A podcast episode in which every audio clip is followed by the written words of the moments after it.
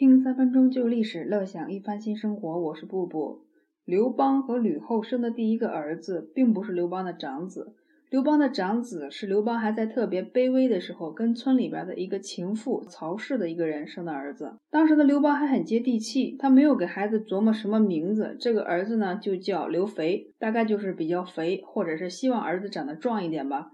由于跟曹氏没有什么婚礼仪式啊，也没有登记在册。所以后来刘邦娶了吕雉做妻子，那么曹氏生的刘肥就只能算是庶长子了。曹氏她本来就是一名村妇，后来也甘愿做妾做小。史书上几乎是找不到哪里写过吕后什么时候去为难过刘肥的母亲曹氏。虽然刘肥是个庶生的长子，地位还是有的。刘邦把当时最有文化又很辽阔的齐国分给了刘肥，所以刘肥呢就是齐王。刘邦还派去了智慧的平阳侯曹参去做齐国的丞相。曹参有个曾孙叫曹实，就是后来娶了汉武帝亲姐姐的那个曹实。曹实继承太爷爷的爵位，继续做了平阳侯，妻子就叫平阳公主。这位曹参正是萧规曹随里边那个曹参。朝里面的人对刘肥还是有三分敬意的。刘肥和刘肥的母亲曹氏。他们也不是爱出风头的人，毕竟是生于乡野，后来成长于混乱的后宫，谦虚谨慎还都是明白的。刘肥去做齐王，有曹参做辅佐，也没有做过什么让吕后不顺眼的事儿。汉惠帝刘盈登基之后，紧接着第二年有一次家宴，刘肥大老远的从齐国赶过去赴家宴，听皇帝刘盈好心的给大哥刘肥让了个座儿。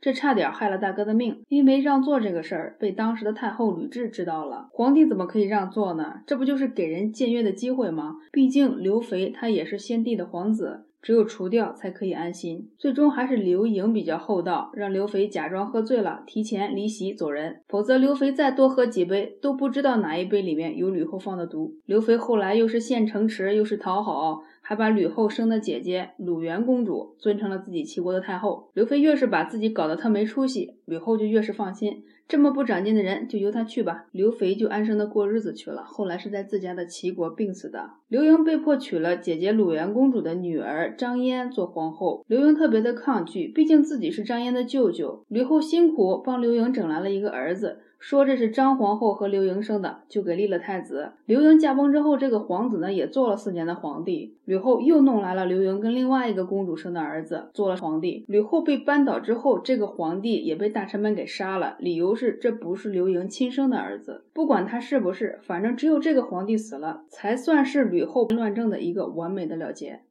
结束了一个旧时代，开始一个新时代，就得选一个新皇帝。无论是立哪个皇帝，这个皇帝的母亲都不能有强大的娘家集团，那么就只有选远在代国的刘恒了。那一对孤儿寡母，悄无声息地生活在天边。从此，汉朝的大部分时间，聪明的儿子和有野心的母亲是不可以并存的。吕后之乱是他们在往后的日子里议大事的时候经常提及的大教训。